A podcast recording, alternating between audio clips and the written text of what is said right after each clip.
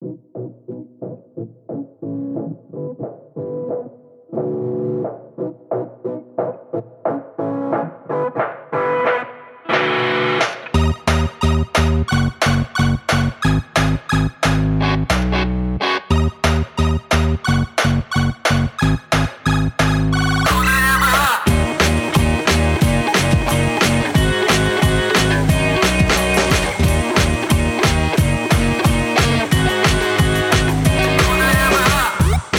Всем привет!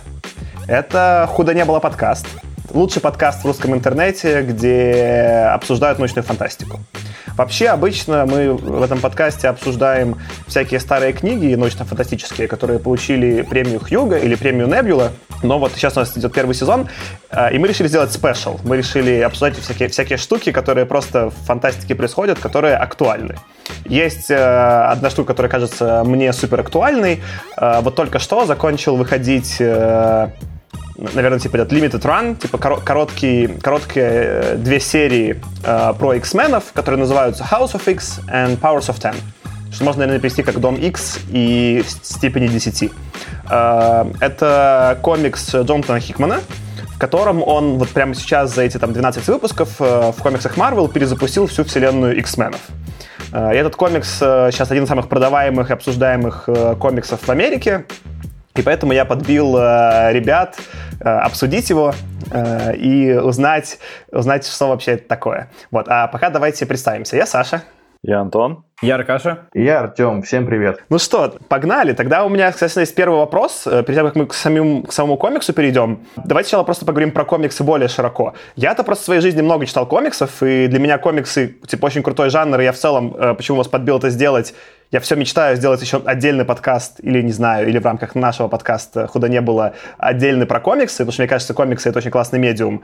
Э, и в целом, э, ну, типа, я комиксы люблю. Например, у меня там любимый автор комиксов Брайан Кавон, которого я упоминал несколько раз. Он написал там Paper Girls, Ex Machina, и сейчас пишет великолепную сагу. Кстати, тоже э, это именно научная фантастика. я с комиксами давно знаком. А что, какие у вас отношения с комиксами? Ну, я, на самом деле, читал X-менов очень давно Прямо, прям очень давно. Когда, мне кажется, я еще в школе учился, и я специально скачал, как всегда, что-то очень первое. То есть я там еще самые первые выпуски читал, где еще был ангел, э, как основной персонаж, и прочитал там, не знаю, может, несколько десятков этих комиксов, но еще не, до, не дошел до момента, когда они стали современными, красиво раскрашенными и такими немножко глянцевыми. И, в принципе, на том месте я остановился, потому что мне надоело как бы пытаться дойти до этого состояния красивых комиксов, а продолжать читать их в том вот олдскульном варианте, что-то мне как-то не очень понравилось. Тем более, что там какие-то были такие, ну, исторические, не очень, может быть, интересные сюжеты. Э, при этом у меня еще есть очень большой опыт чтения аниме. Это, ну, в смысле, не аниме, а манги. Э, это, конечно, совсем не то же самое, но формат чтения чего-нибудь с компьютера, чтения красивых картинок, э, он, в общем, мне хорошо знаком. Мне тут хочется две добивочки сделать. Ну, слушай, не, круто, если ты читал мангу, то ты хотя бы понимаешь, как устроены в комиксе панели. Кстати, как на русский обычно переводят вот эти panels? Кадры, панели? Просто кадры как не очень правильно, мне кажется, кадры так в кино. А чем тебе кадры не нравятся? В общем, мне кажется, вполне. Ну, просто, ну, потому что в английском кадр это другое, это же типа этот, я, ну, в английском это разные слова, потому что panel это не совсем кадр, и он работает по-другому, и его не совсем корректно кадром называть. Э, ну, неважно, типа панели, я буду их называть. Ты, в принципе, читал комиксы, ты хотя бы знаком, Артем, с, как, с тем, как устроен вот, ну, ритм комикса, если ты читал мангу. А мне кажется, человек, который никогда не читал, первый раз это может быть немного сбивать с толку, а что, в каком порядке читать, а в какую сторону, а что это происходит. Прикольно, что тебе в старых X-менах меньше понравился именно рисовка. Мне, кстати, рисовка старых комиксов очень нравится, потому что ну, я именно X-менов старых не читал, но там же э, был Керби и был Дитка, которые все это придумали. Они немножко более стилизованные и менее по цвету яркие, чем современные комиксы. Ну, в смысле, менее, может быть, э, там, меньше битов цветов, да? Меня больше в старых комиксах, когда я их читал, вымораживал стиль повествования. Там вот как в Эдастро, который мы все обсуждали и очень полюбили, там очень был этот распространен прием, где тебе закадровым голосом на этих квадратиках объясняют все, что происходит, и потом это происходит. И меня это ужасно просто на уровне повествования вымораживало. Чего, к счастью, вот в нашем комиксе мы прочитали нет. Классно. То есть с X-менов ты, вот ты рассказал, ты читал э, совсем старых, а что там, фильмы смотрел? Что ты вообще про X-менов знаешь? Насколько у тебя был ты погружен в вселенную? Слушай, ну, конечно, фильмы я все смотрел. Я, наверное, не посмотрел только один фильм про X-менов. И он вот, который вот один из последних, который вышел про Темного Феникса и вот, вот эту вот тему. Да, это полная какая-то, мне кажется, шляпа. Я попытался смотреть, посмотрел 15 минут, э, ну, может быть, 20, и потом такой, типа, нет, у меня как бы есть куча других дел, которые явно более важны, чем просмотр этого фильма. Не, не, Темный Феникс это ужасно. Ну да. Ну, кстати, я сейчас вспомнил, что я еще, когда э, читал комиксы про X-менов, и вот когда мне уже поднадоела э, вот эта серия, рисованная по-старинному, ну, в кавычках, я таки перепрыгнул на десятилетия вперед, там, где рассказывали про, условно говоря, про то, что потом, про что потом сняли фильм э, «X-мены первый класс». Там, где появился эликсир, там, где появились, э, ну, не, не, та, не та же самая история, конечно, но типа вот по похожие вещи. Там, где был еще Дарвин и какие-то там такие чуваки.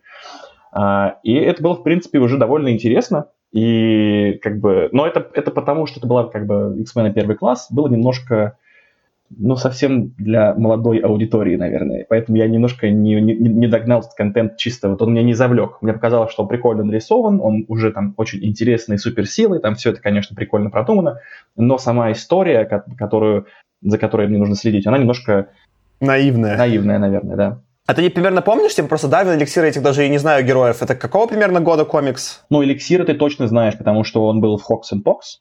Да там много кого было, думаешь, я всех узнал? Ну, окей. Но, в общем, а, Эликсир — это чувак, который такого желтого цвета, и он может а, там всех лечить, э, или, или убить, на самом деле. Но в основном, конечно, он, короче, может всех лечить. Э, там, а, это один из пятерки, что ли, в Хокспокс, который был? Да, да, да. А Дарвин это чувак, который мог адаптироваться к любому урону, который на, ему на него направлен, он может там, ну, то есть все что угодно ты с ним делаешь, а он как бы мгновенно адаптируется. Если он падает с большой высоты, его тело становится там гибким, резиновым. Если в него стреляют каким-то энергетическим лучом, он становится суперпрочным. Если там, ну, и так далее. Uh-huh. А, ну, то есть ты не помнишь там какой-то примерно год и кто автор? Вообще не помню. Аркаша, а что... Чё... А нет, давай начнем сначала не с Аркаши, а с Антона. Я буду увеличивать, ну, идти по увеличению знания про комиксы, скорее всего. А, Антон, а что ты знаешь про X-менов и про комиксы? Слушай, про X-менов я знаю только фильмы, которые я смотрел в детстве. Мультик я не смотрел, который был «Радиоактивные люди». И там вот эта заставка с жуткой музыкой. Да-да-да-да-да-да! Да-да-да-да-да-да! Да. А, я читал в основном а, то есть для меня знакомство с комиксами так по совершенно было. Я читал несколько Сэндмана э, комиксов, э, в основном потому, что какое-то время угорал по Нилу Гейману, и Watchmen'ов.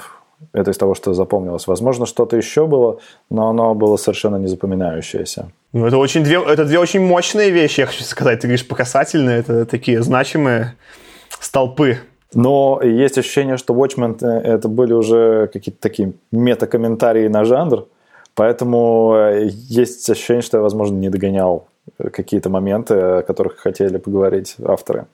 X-менов до этого не читал вообще ни в каком виде. Я пытался смотреть какие-то марвеловские комиксы, даже не помню какие, и меня довольно быстро вывело в осадок темп повествования. В, в смысле, слишком быстрый или слишком медленный? Скорее, слишком быстрый, потому что я абсолютно не успевал понимать, что происходит, не успевал это запоминать.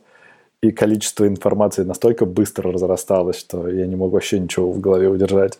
Как ты вообще тогда Хокспок сейчас читал-то? Вот об этом мы еще поговорим отдельно. Ладно, ладно. А что, Аркаш, расскажи ты про свои познания во вселенной Людей Икс. Ну смотри, если говорить про Людей Икс, про Людей Икс я комиксов не читал вообще никаких. А, но смотрел вот, этот, вот, вот этот самый мультик с, с тем треком, который я только что сыграл, замечательно. А, правда, смотрел его так. Ну, судя по всему, я, я точно не смотрел всего. Я смотрел это по телеку, поэтому что захватил, что захватил, мне нравилось, интересно было. И я смотрел все фильмы, э, за исключением вот как раз последнего Дарк Феникса, потому что в том числе по твоей рекомендации смотреть его даже не стал, не пошел. И еще не смотрел какой-то там вот спин про Росомаху, где он там в Японии что-то там смотрел, как ты его пропустил, ну вот Остальное, кажется, все даже смотрел про Люди Икс, поэтому в рамках вот киновселенной я все видел. А, в рамках мультика что-то там в голове осталось, но не все.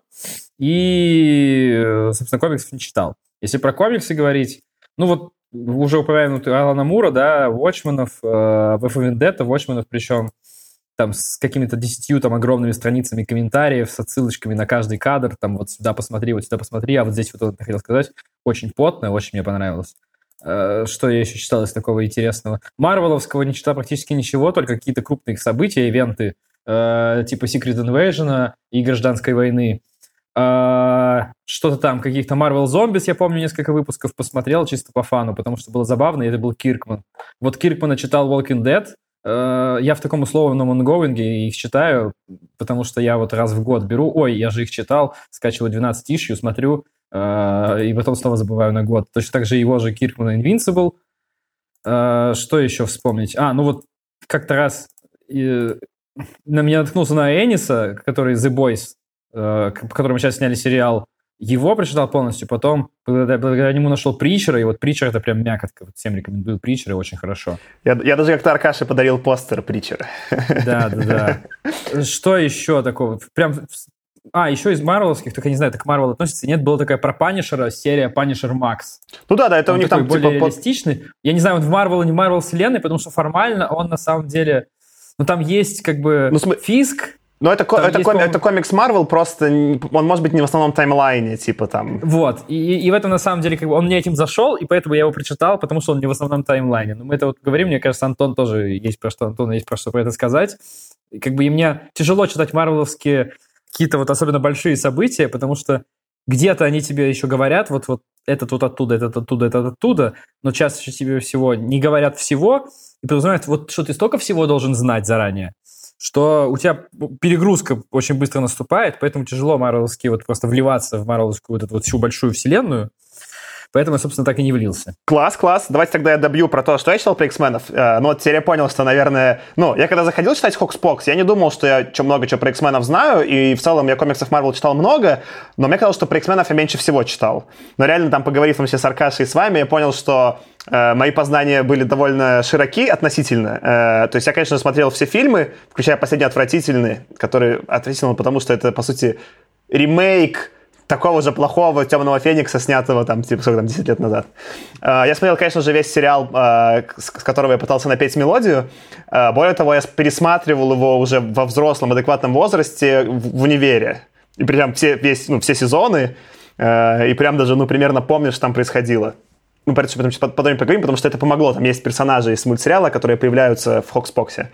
И я читал э, несколько серий про X-менов, причем, э, как выяснилось, э, э, они принципиальные, когда мы с Аркашей обсуждали. Э, первое я читал э, New X-Men, новые X-мены, это Гранта Моррисона которого очень многие любят как автора. Мне сам Грант Моррисон заходит так себе, но именно новые X-Men он рисовал с Квайтли, это художник Квайтли, и это один из моих любимых художников в целом в комиксах. И новые X-Men очень крутые, и в них происходит э, геноша, геноцид на геноша, который упоминается в Хокспоксе, который мог, ну, э, для, для читателей, которые не в контексте, не понятно, что происходит. Я читал э, House of X, где как раз-таки происходит э, decimation, э, события, и у кучи мутантов пропадают силы. Э, это было очень удобно. И я читал ран, который мне, наверное, больше всего среди X-менов нравился. Это Astonishing X-Men. Это такой короткий 24 выпуска ран, то есть ну, в два раза длиннее Хокспокса, который написал э, Джос Уэддон. Джос Уэддон — это режиссер «Мстителей» э, и сценарист. И, в общем, очень крутой чувак. И еще я читал, пытался читать Аарона, довольно свежий комикс, где там типа Росомаха и X-мены, где он там типа становится директором школы, но мне прям не пошло. И в этом смысле как бы как, я, я думал, что я читал немного, но выяснилось, что я читал про ключевые события, которые в Foxbox упоминаются, и было легко. Поэтому как бы выяснилось, я думал, что ничего не знаю, но все события, которые они в Foxbox упоминают, мне на самом деле были понятны и полностью заходили я был в контексте происходящего. Но мне поэтому, поэтому как бы, мне скорее интересен ваш, ваш тейк. Э, я-то зашел, и, и плюс-минус все, что не упоминали, может быть, я не знал точно, о чем говорит э, как бы Хикман, но примерно понимал. А как вам-то это все заходило с меньшим знанием? Ну, я хочу сказать, что я много про что. Во-первых, про X-менов, а во-вторых, вообще про вот Marvel Universe всю. Я, как я уже сказал, почти ничего не читал самих комиксов, но очень про много что читал на Википедии. Поэтому я, на самом деле, в некотором смысле был подготовлен, а когда я находил что-то, что мне непонятно, я быстро шел на Википедию, смотрел оп-оп-оп и читал коротенькое содержание. Поэтому в целом, в принципе, понять можно. Но проблема в том, уже как раз я говорю, здесь, в, этом, вот, в, этих двух сериях, ну или в одной из этой серии, да, это было сделать легко, а вот какой-нибудь возьмешь отдельную какую-то ивент большой Marvel, и там это сделать гораздо сложнее, потому что, ну, то есть там, тут только X-Men тебе нужно понять, что происходило, да? Когда тебе нужно понять вообще всех, это тяжело. Но здесь это было легко. То есть понять как бы контекст, в принципе, Википедия очень легко помогала. Как тебе, Антон, было без знания нативного вселенной? Вообще ад. Такое ощущение, что я пришел на какой-то фильм и каждые 5, типа, 5 секунд засыпал минут на 15. И вдруг возникало какое-то событие, которое непонятно, как с предыдущим было связано, как, с, как со следующей сценой будет связано, и что вообще происходит, почему, кто все эти люди. И я ну, ну, смог вычленить, наверное, только человек, наверное, четырех или пять персонажей потому что остальные просто метались в кадре, я не знаю, с какой скоростью. Это сложно объяснить, когда у тебя в голове просто такая круговерть людей, у которых просто вытираются лица через несколько секунд. Прикольно, что мне как бы все было понятно, но именно по персонажам. Более того, там видно, э, что этот Хикман, он очень э, очень разбирается вот в этом лоре, в, вообще во вселенной X-менов, и там, э, мне кажется, на разворотах, где были, вот их уже показывали весь остров, их было много. Всегда э, слушатели и слушательницы, дальше спойлеры, очевидно, будут, мы все обсудим. Там прям, прям явно нарисована не просто какая-то массовка, а конкретные персонажи. Я их тоже не всех знал, но сам факт того, что там нарисованы конкретные персонажи, меня очень порадовал. Тем, а что, а как тебе было тоже вот с э, такими минимальными познаниями при X-менов погружаться в Fox? Ну, во-первых, я бы все-таки не сказал, что они у меня минимальные, при том, что я, может быть, не очень много читал, но я всех персонажей знаю. Я всегда интересовался X-менами, и, в принципе, не было там практически ни одного персонажа, про которого я бы прям совсем ничего не знал, а даже если и не знал, то я мог легко это ну, загуглить, и мне, в принципе, исторически все становилось понятно. А, у меня как бы не с персонажами проблема произошла, а, наверное, с моей собственной логикой, потому что я не прочитал инструкцию, которая в каждом выпуске находится в конце про порядок чтения, и прочитал сначала все выпуски э, Хокса, а потом все выпуски Покса. И, честно говоря, вот в этом смысле у меня был полный ад, потому что я не понимал, почему мне все рассказывают по два раза, как бы с разных углов, но с, большим, с большой оттяжкой. И, в общем, ну, как бы показалось мне, что что-то что не так, что-то что явно произошло. И буквально сегодня только я понял, в чем проблема, захотел быстренько перед записью перечитать все выпуски в правильном порядке, но у меня очень старый iPad, на котором я читал, и он ну, просто вылетал, и приложение чтения вылетало. А чтобы все слушатели понимали, что происходит сейчас, мы записываемся же не как обычно, а мы записываемся, э, значит, каждый сидит дома и записывается там через телефон или через какое-нибудь приложение. Так вот, э, на протяжении всего, всей этой записи я создаю всем проблемы то у меня не хватает места на компьютере, то у меня вылетает этот вот самый Audacity приложение, потом э, вот я, у меня iPad вылетает. Короче, с техникой что-то. Короче, я не Forge. Вот так. Я совсем не Forge. Я анти-Forge. Ты, ты суперзлодей этого выпуска. Да, похоже на то. Слушай, э, прикольно, да. Конечно, то, что ты читал их вне порядка, это полностью, ну, разрушает, э, там сложно понять, там и так сложно понять, что происходит. А, конечно, тогда совсем было тебе, наверное, сложно. Из прикольного, что, ну, э, это же одно из следствий того, что э, вы читали это не в ongoing е, я вам просто типа скинул комикс, и вы комикс прочитали. А я просто хочу поговорить про то, что я читал его в ongoing е, когда он вот прям выходил, и я читал э, раз в неделю, выходили выпуски. И мне хочется просто про это отметить, что это для меня была одна из самых крутых частей этого experience а, именно чтение да, мы называем его HoXPoX, это как бы сокращение от House of X and Powers of Ten. Так вот, для меня это было самое главное прикол, потому что у меня обычно проблема с комиксами похожа на то, что вот Аркаша рассказывал про Walking Dead Кёркмана. Они выходят обычно выпуски раз в месяц, ну, потому что в среднем месяц занимает у художника нарисовать один выпуск. И дальше там как бы есть выбор, если читаешь какую-нибудь серию, или читать ее раз в месяц по одному выпуску, да, или читать ее раз в полгода там, или в год там по одному-два волюма.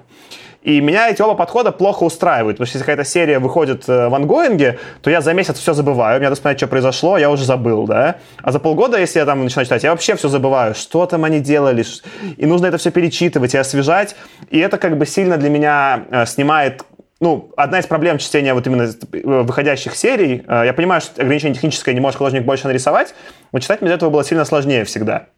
А Fox Fox они сделали две прикольные штуки. Во-первых, они разнесли, их рисуют два разных художника – и они, видимо, их нарисовали чуть заранее, а потом стали выпускать. И поэтому они выходили, вот если Тёма сейчас посмотришь этот файлик, который там в конце, они выходили раз в неделю. И я прям реально читал их раз в неделю. А раз в неделю это очень понятный формат, это как сериалы выходят. Это, это идеальный как бы промежуток между эпизодами. Я ничего не забыл, я все помню, что было неделю назад. Я еще, мне интересно, что будет на этой неделе. И это еще не так долго ждать, это типа не расстраивает. Я как бы включен в процесс. И вот читать их раз в неделю просто для меня был кайф. Я никогда именно вот комиксы как сериал не потреблял, прям вот сериал-сериал сериал. И это был такой первый опыт, и мне очень зашло. Как бы это как будто вот главное этот э, проблему комиксов для меня убрало э, именно вот ну э, сериалов. И это очень прикольная тема. А что-нибудь есть какие-нибудь тейки э, э, конкретно про не, не про сам еще сценарий, но вот про что-нибудь, что происходило? У тебя вот что-то Аркаша есть, что ты хочешь добавить? Да, я вот полностью согласен с тем, что ты сказал. Э, я бы даже добавил две вещи. Во-первых, то, что ну вот я читал даже все подряд, то есть я буквально за два или три присеста это все прочитал. И у меня даже было ощущение, что, возможно, если бы я читал вот так через неделю, то заходило бы лучше. То есть мы с тобой как-то раз обсуждали так про Breaking Bad, да, э, который ты смотрел тоже вот целиком подряд, а я смотрел в ангоинге. И некоторые вещи, как мы с тобой там заключили, возможно, в ангоинге лучше заходили. Кажется, что здесь было то же самое. Здесь, возможно, с недельными перерывами это лучше заходило. И второй момент, ты просто привел пример про Walking Dead. А, про него просто вот есть проблема, что про Киркмана утверждать, что он выходит раз в месяц, это слишком сильное утверждение. Он очень любит продалбываться, просрачивать и выходить через два месяца. Ой, ну, ребят, так получилось, извините. Ну, это в целом для комиксов, да, то есть, ну, это раз в месяц, да, как бы, если все хорошо идет на серии, ну да, бывают еще и задержки, и это вообще не упрощает чтение. И, например, вот этого сейчас а, Брайана Кавона, которого, кстати, возможно, мы обсудим, я надеюсь, как-нибудь. Вот у него сейчас выходит эта серия Сага, которая считается самой крутой sci-fi серией прямо сейчас. А, и у него есть круто, что в отличие от Кёркмана, он хотя бы пишет концовки своим сериям, и он сразу придумывает с концом. У Кёркмана не, конец не подразумевается у сериала. Вот, и он сейчас э, зак- закончил, грубо говоря, то, что он назвал первый вол, ну не волн, первый какой-то там омнибус, и после, там, по-моему, 60 выпусков он сказал, я на два года ухожу в перерыв. Ну, это как бы жестко, типа, ты читал и так как раз в месяц, пять лет ждал, да, а теперь еще два года перерыв, потом еще будет пять лет писать, и это в итоге, типа, 10 лет. Это, ну, это даже жестче, чем в «Игре престолов», и это э, для меня усложняет восприятие. Ты вот просто это называешь законченной серией, потому что в этом смысле, мне кажется, можно считать, что у Киркмана есть какая-то идея, как все закончится, но пишет он просто 15 лет. Но идея, может быть, у него есть. А, ну, просто, типа, а, Брайан Кавон, он же много серий написал, и он всегда их делал mm-hmm. конечными, всегда говорил, сколько в них будет заранее выпусков, и у него очень сильные концовки. Одна из моих, типа, любимых. И он в целом просто, он много про это еще публично высказывался, что вот его часто в комиксах раздражает, что в них как будто есть вот как в кино первый акт, второй акт, а третий акт никогда не случается, нет никакого, ну, развязки. И он вот как именно как раз мастер развязок. Просто там у него разные длины серии. Кстати, вот если именно говорить про сериалы, то вот у него есть комикс «Экс Макина», который мне очень нравится. Там я не буду все полить весь сюжет, но там, в общем, идея в том, что он повествует про некого чувака, супергероя, который становится мэром Нью-Йорка. И дальше, во-первых, он длится, по-моему, ровно там 4 года с чем-то, сколько длится мэрство, ну, один срок мэра Нью-Йорка. Mm. И он еще выходил, и он там а, описывал события, которые в этот момент реально параллельно в Нью-Йорке происходили. Например, когда там был блэкаут, и весь, ну, типа, вырубилось электричество, там тоже у них в комиксе был блэкаут. И это вот был один из примеров, где читать его в ongoing е, мне кажется, было прикольно. Потому что, во-первых, это совпадало с каким-то реальным жизненным ну, событием. Ну, реально же мэр в Нью-Йорке длится 4 года, и комик длится 4 года, да? И он еще какие-то отражал события, происходящие в реальном мире. И там вот это вот раз в месяц меня не бомбило, это какое-то имело, да, там, ну, соотношение с действительностью. Но в целом, конечно, вот этот период раз в месяц мне тяжеловато читать. А что, здесь какие-то тейки, ребят, еще про именно более широко про комикс э, или про вот то, что происходило? В Marvel всегда так. То есть там всегда вот такой вот водоворот людей, незапоминающихся персонажей. И серьезно, мне, мне кажется, не было ни одного персонажа, кроме Ксавьера, Магнета и э, кого там, Мойры, которые были бы вообще во всех выпусках больше, чем на 10 фреймах, ну, панелях там. А, смотри, это интересный поинт. Я как бы э, немножко в это с Тёмой, по-моему, обсуждал до выпуска и с тобой, да, что мне кажется, в целом, для того, чтобы комфортно читать комиксы Marvel, как, какие бы их ни читать, нужно все-таки сделать некое допущение в мозгу и принять, что некое легкое чувство того, что ты не понимаешь окончательно, что происходит и кто все эти люди, оно всегда присутствует. И даже когда я типа очень сильно погружался, например, вот я когда читал «Гражданскую войну», это был вот единственный случай, когда я такой решил, ну ладно, у меня всегда было такое ощущение, что я читаю, такой, ну, и вроде вот я всех персонажей знаю, но какая-то еще Черная Пантера появляется. Ну, это сейчас знает, что Черная Пантера, там, я же комиксов не читал про нее. Я такой, что это? Я когда читал Гражданскую войну, я такой решил, я в этот раз буду, типа, ну, хорошим ботаном.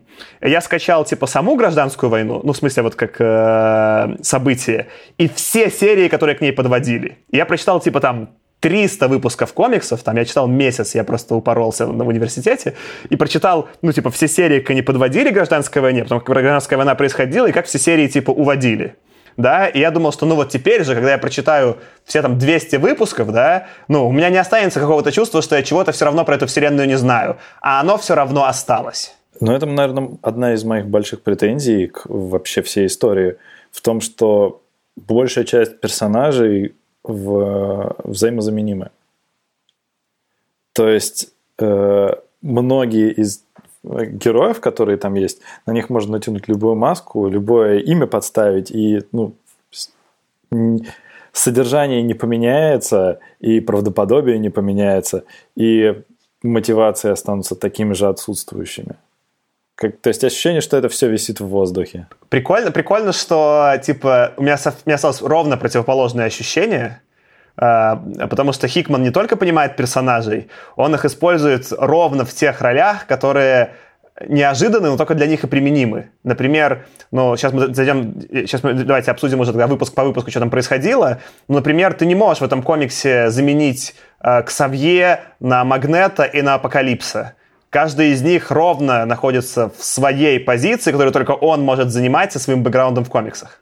Мне кажется, Антон имел в виду как раз-таки не основных персонажей, а всех остальных. То есть у тебя есть там 5, может быть, там 8 ключевых персонажей, да, а вот все остальные можно перемешать, зашафлить просто как угодно, и ничего не поменяется. Ну, да, вот, вот точно так. Мне кажется, например, э, что э, Циклопа и Росомаху можно было поменять местами.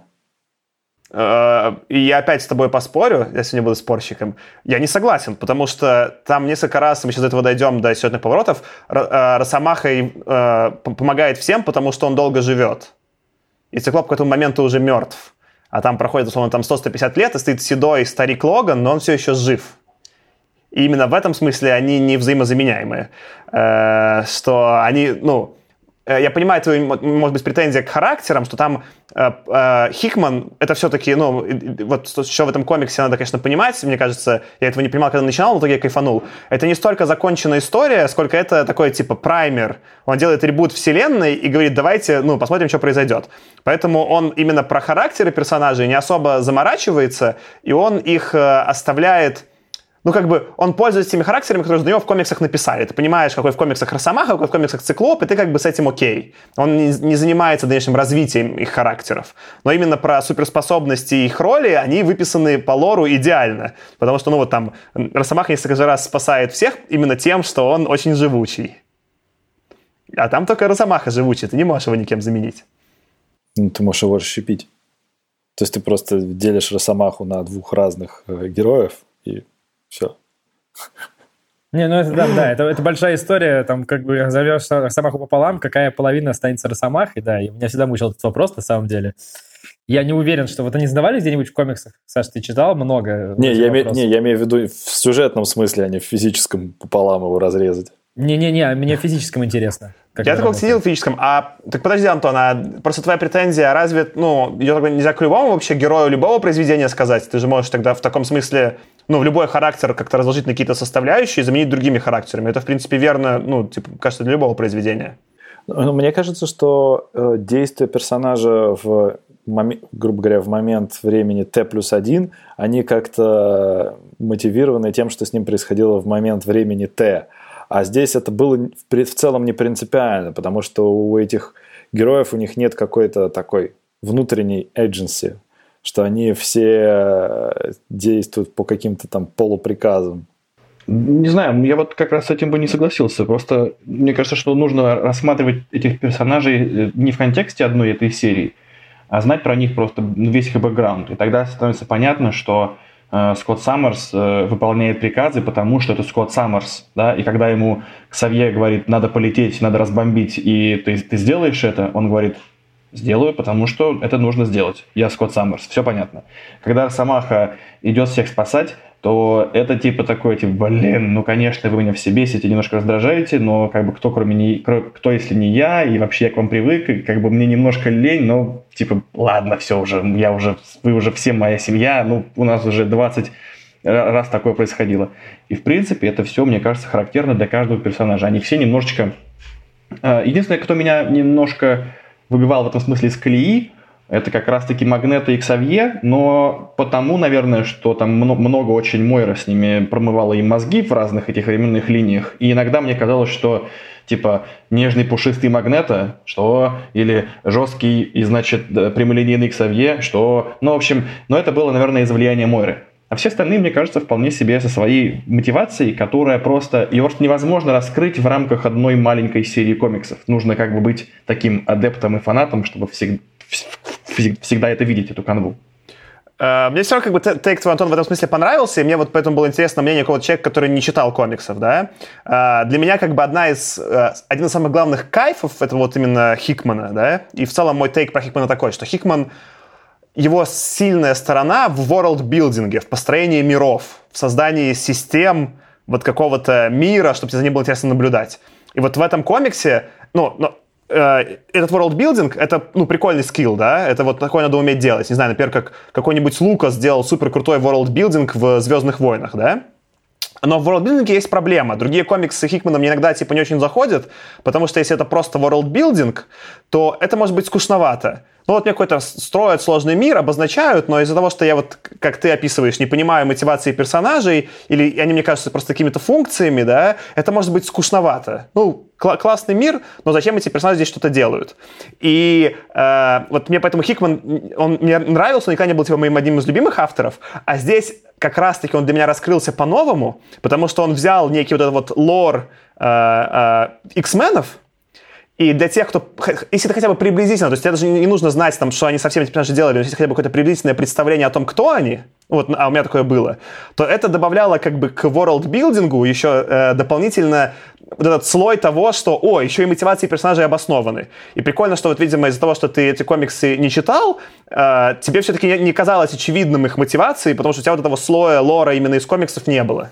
Ну, я понял, да, что я не умею читать чертежи, что ты, типа, как в старом анекдоте советском, что американцы украли чертеж секретного истребителя, а собрали, получился паровоз. Вот и я, типа, читаю, у меня получается паровоз ну, ну, вылитый паровоз, а ты смотришь, да нет же, там же самолет, видно же, вот крылья, вот все. А, ну да, да, вот типа мне, а, просто что мне еще вот в этом Хикмане понравилось, это же короткая серия, просто 12 выпусков, это очень короткая серия, за которую он не только, ну, по сути, всю вселенную Марвел перезапустил, он же отношения всей вселенной Марвел перезапустил, и он настолько, взгляд, просто элегантно использует он самыми минимальными средствами, которые нужно, если ты хоть немного знаешь про этих персонажей, обозначает их линии. Он вот в этом для меня просто была какая-то очень большая элегантность. Он тебе говорит, вот ровно чуть-чуть, ровно столько, сколько тебе нужно, чтобы продвинуться вперед. И, ну, и, к сожалению, видишь, видимо, это не работает. То есть мне было интересно, насколько эта серия может работать для людей, которые вот, например, зашли, никогда комиксов не читали, взяли, открыли и такие, что кто такие X-мены? И вот, ну, очевидно, наверное, типа, мне захотелось после этой серии X-менов дальше почитать, а вот, возможно, у тебя осталась фрустрация, ты такой, что, что это вообще происходит, я не буду это читать. Мне вот интересно в этом смысле, насколько эта серия хороша для того, чтобы незнакомый с системой Марвела человек начал читать комиксы. Насколько она как бы репрезентативна или скорее такая очень, ну что-то очень не похожее на все, что они раньше сделали. То есть если бы я открыл эту серию с нуля и прочитал это, я бы, наверное, захотел бы, правда, почитать дальше. Но сложновато все равно. То есть вот как, как бы мне кажется, что просто, ну, как бы Марвел и Хикман, в принципе, прошли уже некоторую эволюцию от там более простых сюжетов, более, более ну, не знаю, картинки ради картинок и, значит, э, э, кровь кишки расчлененка, чтобы удовлетворить вкусом, как бы, там, школьников и тинейджеров, да, перешли уже к тому, что мы делаем, как бы, серьезные новеллы с глубоким сюжетом, как бы, то есть мы наигрались в игрушки, все суперсилы уже показали друг другу, а теперь давайте уйдем, значит, исследовать э, головы друг друга. И мне интересно, ну, как бы, Если бы я был тинейджером, наверное, я бы не очень разобрался в этой всей теме. Я бы не так сильно заинтересовался, бы почитал что-то более старое. А сейчас заходит очень круто. А у меня, кстати, вопрос. То есть вот э, э, я просто, прочитав эту серию, то есть для меня она сработала идеально. Я сейчас читаю в ангоинге все остальные серии.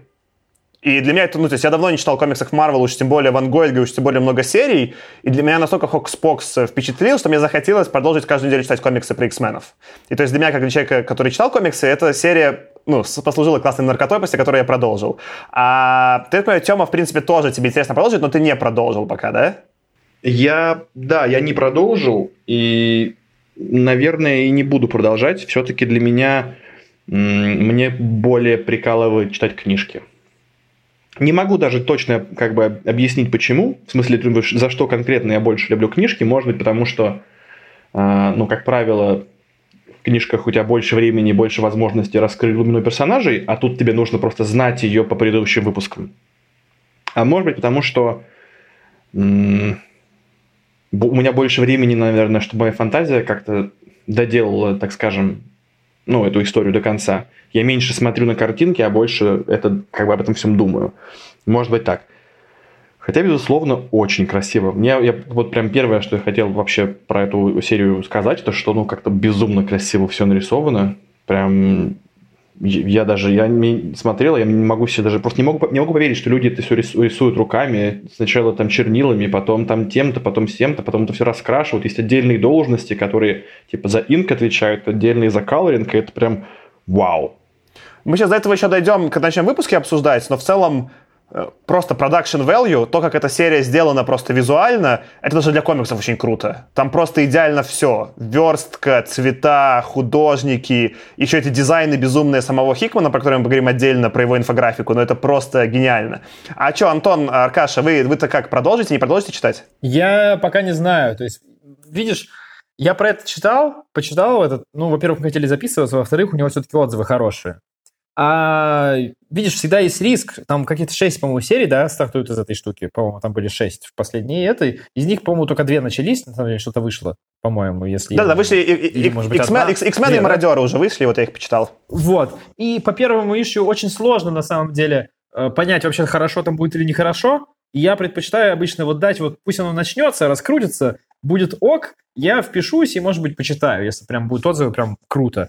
Просто Проблема в том, что начало может быть за здравие, да, а закончится за упокой, а ты уже вписался, и когда уже вписался, так дропать обычно, вот прям, ой, а вдруг там все-таки будет хорошо, вдруг сейчас разгонится, и ты тратишь на это время, мучаешься, а не очень. Также с сериалами. Первый сезон, вот помнишь правила первого сезона мы с тобой обсуждали, да, что в сериале очень часто бывает, что надо посмотреть первый и сезон. И остановиться. А дальше как бы, да-да, и остановиться, вот просто волевое решение принять. Вот здесь возможно, возможно, мы обсуждаем сейчас первый сезон, а пора останавливаться. Вполне, вполне может быть. А как для тебя, Антон? Слушай, я у меня возникло ощущение, что комиксы это не совсем мое. То есть, если там дальше в сериях выдерживается примерно такой же темп и такая, и такая же скорость загрузки информации, то ну, это просто слишком физически напряжно читать. Ну нет, там дальше, я расскажу, не такое. Дальше как бы они приходят к более классической модели, где каждую серию пишет один человек, и они уже пользуются world-билдингом, сделанным Хикманом. Uh, класс, давайте, смотрите, мне кажется, мы... А, у Тёмы да, что-то добавить, давай. добавление по поводу того, почему вот, э, наверное, читать дальше не буду. Если бы все выпуски комиксов были по размеру хотя бы как первый выпуск э, House of X, который ну, больше, там, в, неск... в два или в три раза больше, чем следующий, мне было бы, наверное, лучше. То есть меня, я испытывал практически физическое какое-то неудовольствие, неудовлетворение, когда через там типа 7 минут после начала я заканчивал выпуск. Мне, то есть я дочитывал и думал, так, я, я буквально сейчас, это как будто ты открыл пакетик чипсов, съел две чипсинки, и они кончились. Но ты не, для, ты не покупаешь пакетик чипсов ради двух чипсинок, ты, покуп, ты хочешь нормально так вот кайфануть. И когда э, как раз-таки у меня были все выпуски, я, наверное, ну, испытывал такое, типа, а, ну ладно, сейчас еще пакетик найду. Но как ты как раз-таки читал, когда ты читал Вон Going, я, я, наверное, выбесился. Меня выбешивает даже ну, целый сезон из сериалов смотреть, зная, что сейчас будет конец, а дальше нужно будет ждать. Я даже так бешусь. А уж вот с, с маленькими комиксами вообще не знал, что, что бы делать. То есть у нас Тёма король бинжвотчинга. Тебе как бы, о, вы что, ждать неделю? Нет! Ну да, я, я, я тоже, вот я люблю как раз-таки, Каракаша любит подождать, чтобы проверить, не будет ли шлак, а я люблю подождать, чтобы все вышло. И дальше уже посмотреть полностью. Но были, конечно, вещи... И самое, самое главное, почему, почему я таким стал. Я таким стал после Лоста. Потому что я там смотрел, я ждал каждый выпуск, я ждал, надеялся и верил, а потом мои все надежды, все мои чаяния были раздавлены просто на них, как будто, как будто на них даже нассали и подожгли. И вот после этого я понял, нет, я больше так делать не буду. Ну, давай как бы будем честны. На твои ожидания, ну, создатели Лоста ссали и жгли, как ты выразился, с четвертого сезона. И ты как бы вот до четвертого, с четвертый, пятый, шестой сезон вот так вот подставлялся и говорил, давайте еще, просил добавки, надеясь, что в конце-то все будет хорошо. А в конце просто тебе как бы просто перестали... Да, но это как раз-таки подтверждает да. то, что ты говорил, что ты уже как бы вписываешься, и уже э, тяжеловато выписаться, тем более, что все-таки ты реально надеешься. Именно поэтому работает концепция одного сезона. Смотришь первый сезон, и какой бы клиффхенгер ни был, говоришь, Просто хватит, дропаешь. не нужны мне ваши саки, не нужно меня да? сжигать. Давайте как бы дальше. Именно. Представь, что ты бы так сделал с Лостом. Посмотрел бы до конца первого сезона, и вот там вот, вот тебе бункер, ты такой, ну все, конец. Дальше фантазируй Мне пришлось дожить до 30, чтобы у меня появилась сила воли, заканчивать после первого сезона, и стало намного лучше. А что ты так закончил? Все, ну типа все последние там 10 сериалов, которые я смотрел, смотрел только первый сезон. Мистер, Мистер Робот я посмотрел только первый сезон. Stranger Things я посмотрел только первый сезон. Ну, не знаю, все, все что я смотрел, смотрел только один сезон. Но Stranger Things можно досмотреть. Там как раз норм, по-моему. Там они быстро все как бы свернули, и все хорошо. А я не согласен. Я посмотрел второй сезон, и мне понравилось гораздо меньше. Я решил, что, блин, надо было первый сезон ну, посмотреть. Я люблю уходить, знаешь, на пике. Давайте теперь все-таки перейдем к выпускам, и я буду делать краткий рекэп каждого выпуска. Э, там, я не уверен, что все из них э, родят интересную дискуссию, мне кажется, было несколько ключевых э, выпусков в этом комиксе, которые супер важны для обсужденческих тем. Так, начнем с первого House of X номер один. И там, если совсем кратко, рекэп такой. Появляется новый остров Кракоа, на котором возникает новая нация мутантов. А на орбите мы видим, что люди, которым мутанты очень не нравятся, строят новый Mother Mold — для тех, кто не читал комикс, Mother Mold — это вот этот огромная голова Сентинела, стража, которая делает других стражей. И Циклоп забирает Саблезубова у фантастической четверки и говорит, что мы будем судить его по своим законам. Во-первых, типа, ну, мой будет вопрос очень простой. Это очень крутой первый открывающий выпуск. Там настолько много было просто визуально классных штук. Я вот понял, что мне понравится вообще, ну, типа, вся серия, когда показали на орбите эту огромную голову Mother Mold, которую, типа, я знаю из всяких других штук, я такой, вау, как это круто. Саша, разве, разве не Эмма Фрост забрала Саблезубова, а не Циклоп? Нет, Циклоп оставил им Саблезубова. Циклоп, Циклоп пришел их забирать, они сказали им, нет, мы его не отдадим. Он сказал, ну ладно, заби... ладно, оставляйте ну да, его там Эмма Фрост забрала же потом за зала суда этого. Да, это разнесенное событие. А, да-да, ну, ну Циклоп, да, он, он не забрал, он типа, типа хотел забрать, и они там что-то сказали по новой законе, да-да. Ну, он типа пригрозил и сказал, что все равно мы его заберем, что-то такое, по-моему, там было. Потому что забирала его, да, Эмма Фрост из суда. Ну, из какого-то там супер да, тюрьмы да. или как это называется. А, да, спасибо. А, мне кажется, типа, ну вот, две штуки, которые для меня про этот выпуск принципиально важны. Точнее, три. Одна я проговорил, он визуально очень сильный. Там столько именно образов из мира X-менов, еще очень красиво нарисованных, что от этого невозможно оторваться. Вторая для меня штука принципиальная, что вот тут сразу выходит Хикман как дизайнер, а, а Хикман был графическим дизайнером до того, как начал писать комиксы. И, конечно, его вот эти развороты, тут вот у него есть разворот про вакцины, которые они сделали, огромный. Есть какой-то еще второй разворот с инфографикой. Это инфографика... Про, про, про, про орхидею, про орхидею вот эту вот, Structure. Да, да, да, да, да. да я, не, я их прям рассматривал очень долго. Я все эти инфографики, прям, я на них залипал, может быть, дольше, чем на сами комиксы, потому что они просто какие-то невероятно красивые. И вот в этом выпуске они еще просто как бы мир строят, да, а дальше они становятся в следующих выпусках просто ключевыми, и там ключевые вообще дропы и твисты происходят в этих инфографиках, часто они в комиксе. И это просто тоже очень крутая штука. И третья для меня типа тоже была крутая и э, принципиальная штука именно почему это как комикс круто. Я люблю медиум комиксов за то, что он может делать какие-то штуки, которые другие медиумы не позволяют. И именно здесь у меня очень понравилась открывающая сцена, когда за, за две страницы они показывают типа как э, э, в разные месяцы сажают этот цветок, чтобы построить телепорты Кракоа.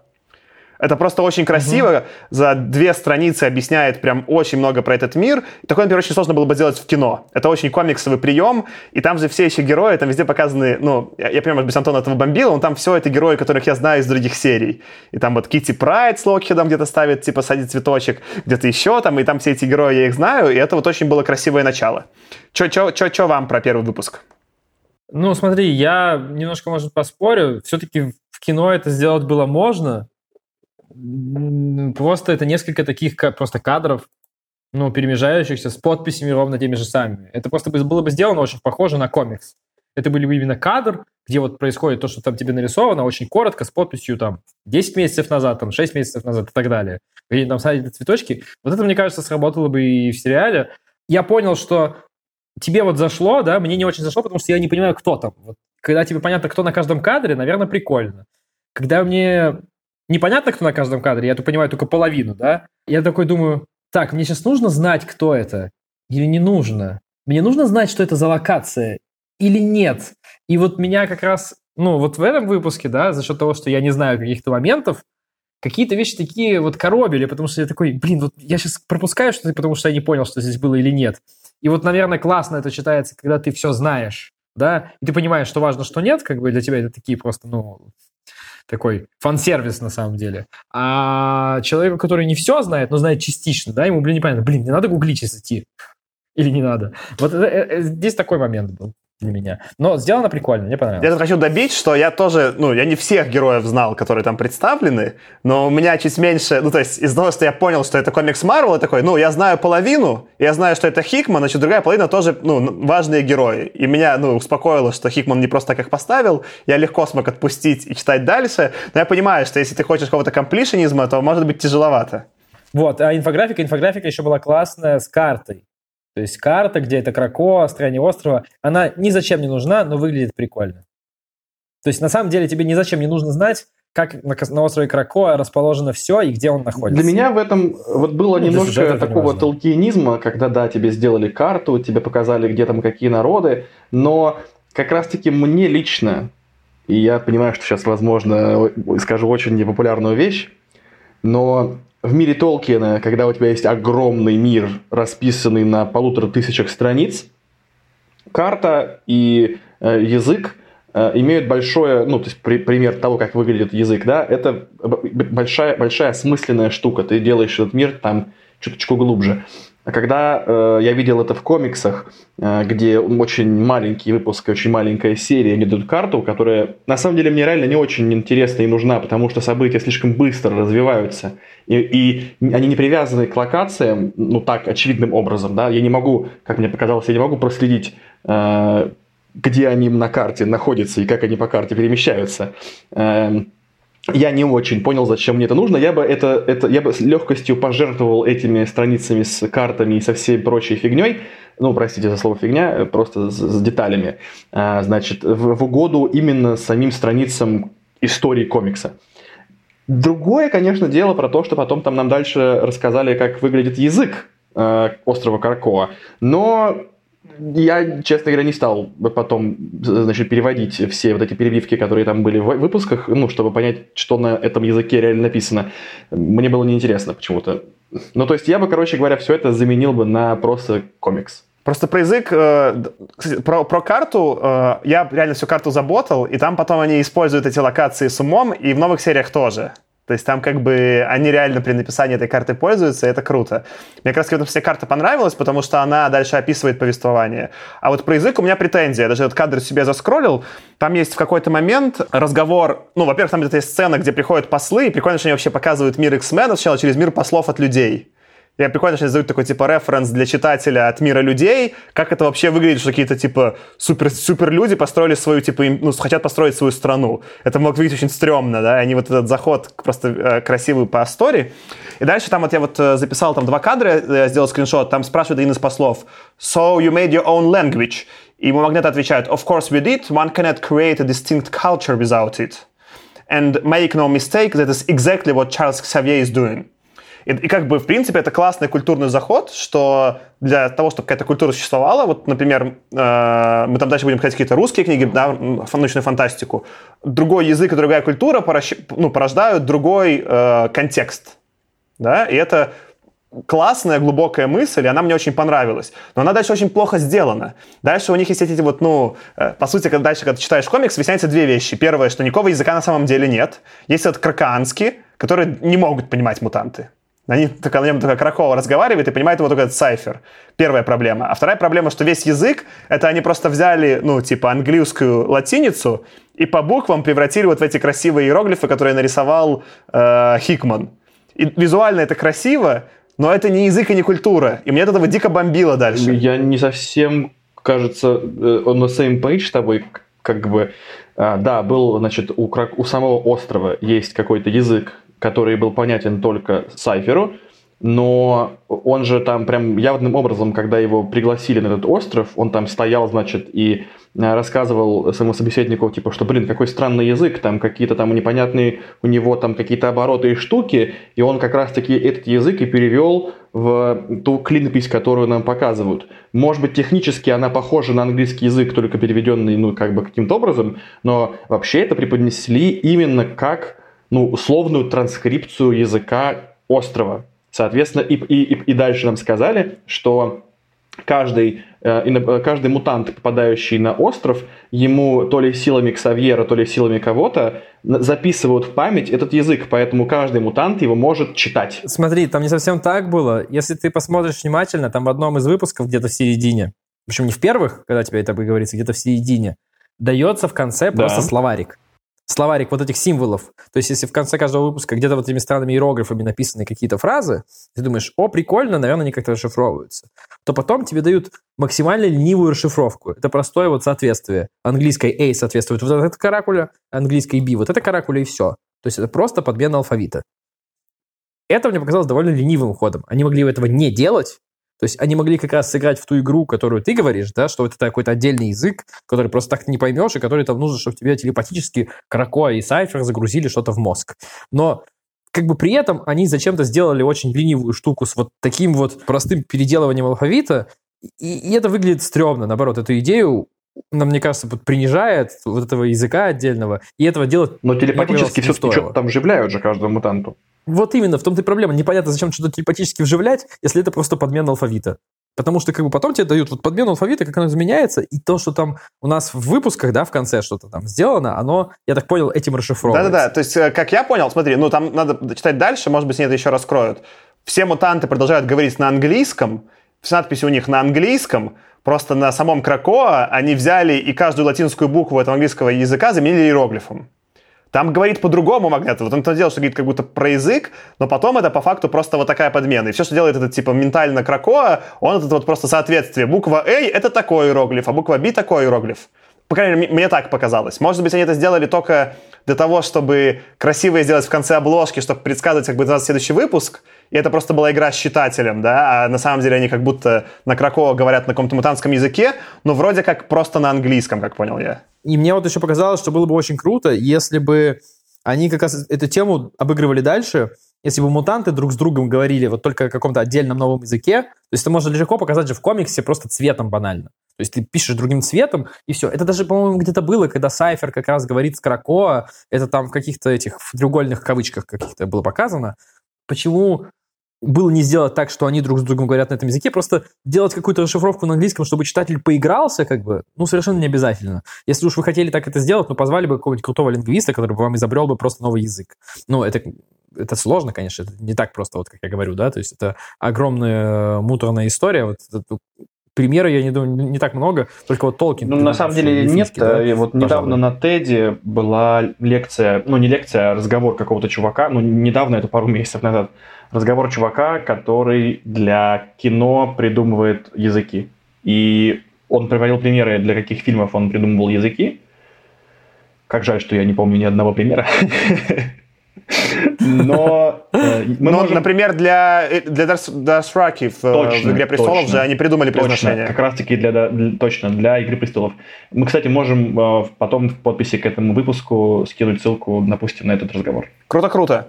Мне кажется, Саш, что то, что ты говорил про world building, вот здесь он и должен был быть в полную силу. А чуваки как-то спустили на тормозах.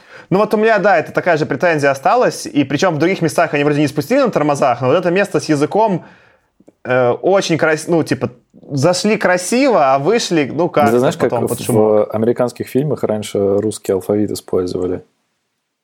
Там какой-то дикий набор букв, как в, паспор- в паспорте у Борна. Это смешно, да, это, кстати, такой, типа, вот тейкс, просто кириллицу жахнули и все. Э, класс. Ну и да, еще хочется одну сказать штуку про этот выпуск, которая мне понравилась. Э, это же был год, когда в этом же году Стэн Ли умер. И там были в каждом выпуске красивые его цитаты из старых комиксов, где он говорит, что «Ой, вы говорите комикс для детей?» Нет, типа, любой медиум. Ну, и в целом там цитаты Стэна Ли были очень классные и очень в тему. Я как-то с этого, не знаю, очень порадовался. Ну, там, по-моему, одна и та же цитата везде, нет? Нет, нет, там типа их, их было не 12 цитат, но там было типа 4 или 5. Они разные все-таки. Блин, а у меня надо будет полистать еще, потому что я прочитал в первом выпуске, потом увидел во втором, прочитал, она та же самая, что и в первом. А в третьем уже другая. И поскольку они были, а, а они были оформлены одинаково, поэтому я дальше цитату Стэнали просто пролистывал. Думал, что это одинаковая ставка везде.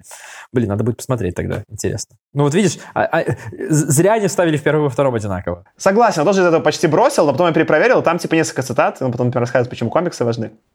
А, класс, я думаю, Мгм. погнали к следующему выпуску, чтобы мы хоть как-то сдвинулись. Ну, дальше начинается серия типа Powers of Ten. Тут мне нужно сделать признание, да. Я то, что на Powers of Ten понял только, когда услышал подкаст американский Патрика Уильямса. Я сначала думал, что это Powers of X. Я даже как-то вообще не сразу соотнес в своей голове к слову про worldbuilding. Там, типа, очень красивый трюк в итоге, что они показывают, что там есть четыре таймлайна, и они все разной степени десятки. Там есть степень десятка в нулевой, это первый год, десятый год, сотый и тысячный. И вообще то, что вот это так четыре таймлайна красиво раскрыли, это прикольно. Я даже как-то понял, что это 10 в какой-то степени и смог годы посчитать, но до меня не дошло, что серия называется «Степени 10». Я такой думал, ну, это я думал суперспособности людей X. Я думал, это Powers of X. Потом такой, а, это степени десятки, у меня прям случилось какое-то откровение. я охренел. А, Но вот этот вот заход, типа, вообще четырьмя таймлайнами мне очень понравился. Что, ну, Скорее, мне понравился мощностью, типа, э, смелостью автора такой. Я не боюсь писать на, типа, горизонте тысячи лет, и давайте посмотрим, что произойдет. И вот это меня дико порадовало. Смотри, Powers of X, то, что это Powers of Ten, ну, то, что степени как бы понятно, да. Э, Единственное, что до меня не дошло, ну, точнее, не сразу дошло, но что X — это, типа, римская десятка. Ну, то есть я понял, что это степени, но у меня как-то не соотнеслось, не соотнеслось именно с римской цифрой, потом соотнеслось, но то, что это степени, как бы было, ну, понятно, мне кажется, там в самом, ну, в самом первом кадре же у тебя x в нулевой, там, год первый, x а x в первый год десятый, x в квадрате год сотый, и x в третий, как бы, год тысячный. То есть даже если, ну, если ты даже не знаешь про римские цифры, да, казалось бы, должен догадаться, что это Ну, а, вот, а зачем это? Ну, в смысле, это такой, такая вот хихикалка какая-то, такая сме- смешу, смешулечка, типа, что, эх, вот приколюшечка, мы сейчас зашифруем Powers of X как степени 10. Я такой, как бы, если бы не убрали эти X в степенях и просто писали, типа, исходный год, там, не знаю, через 100 лет и через 1000 лет, и все. То есть я не... Все, кажется, от этого, в том числе и Патрик Уильямс, кажется, немножко перлись от этого прикола, который вот они устроили, а я, я не вижу в нем никакого смысла. Он даже не, ну, просто ради одной игры, игры слов столько, ну, не знаю, я, в общем, вообще не впечатлен. Смотри, если бы это просто была вот игра слов только про это, я согласен, что это может быть ну, не супер крутой прием, да, но мне кажется, что это именно про worldbuilding. Э, Я очень люблю всякие рифмы, когда что-то с чем-то рифмуется, да, ну не в смысле как в стихах, а в смысле как э, метафоры. И X-Men уже всегда был самый метафоричный комикс, это была какая-то метафора давно тогда какого-то социального неравенства, да, там, и теперь как бы в некотором смысле вот эта серия Хикмана, это переосмысление это метафоры. Метафора чего это? То есть вот, ну, как бы, в целом, смотреть на X-Men, раньше это было такое, типа, очевидно, знаешь, там, в 60-е, типа, это было там про какую-то, знаешь, там, расовую сегрегацию, такие прямые отсылки, да? Но потом это смысл уже утратило в наши дни, и X-Men немножко поэтому, как бы, казались, особенно, например, в фильмах, они как будто, ну, намекают, что это про то, что надо, не надо гнобить людей, которые не такие, как вы, да? Но это не раскрыто глубоко, да?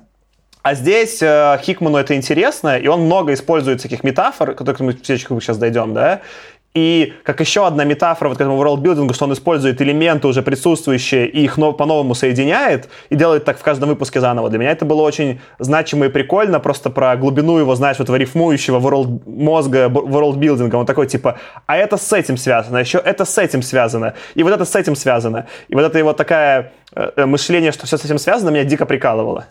Ну, может быть. Я не уловил, что здесь с чем связано, но мне показалось, что просто такой при прикольчик. Ну, это не прикольчик, ну, но да. игра слов такая, как бы тебе назвали. Ты когда берешь комикс с полочки, да, ты смотришь, что это Powers of X, как бы, ну, ты не думаешь, что это в степени десятки. Ты такой, о, прикольно. То есть, о, прикольно, это не просто о, прикольно, что он это вставил, да. Там это повествовательно тоже важный момент. То есть, вот это, что ну, рассказывает историю вот здесь, здесь, здесь и здесь. В трех масштабах. Потом оказывается, что это еще и как бы на спойлер, спойлер. Не, не только, ну, не только во времени, но еще и в таймлайны разные. Да, мы, да? Сейчас, мы сейчас до этого дойдем. Очень прикольно. А, да, и кэп этого выпуска, он очень будет короткий. Типа, нам показывают, что в далеком будущем, в сотом году, э, робот Немрод подвырезал всех X-менов и, ну, типа, остались только люди и машины, а в тысячном году люди стали синими и готовятся к Ascension, восхождению, чему-то там, и не очень понятно, что это такое, как, как что-то там они хотят сделать.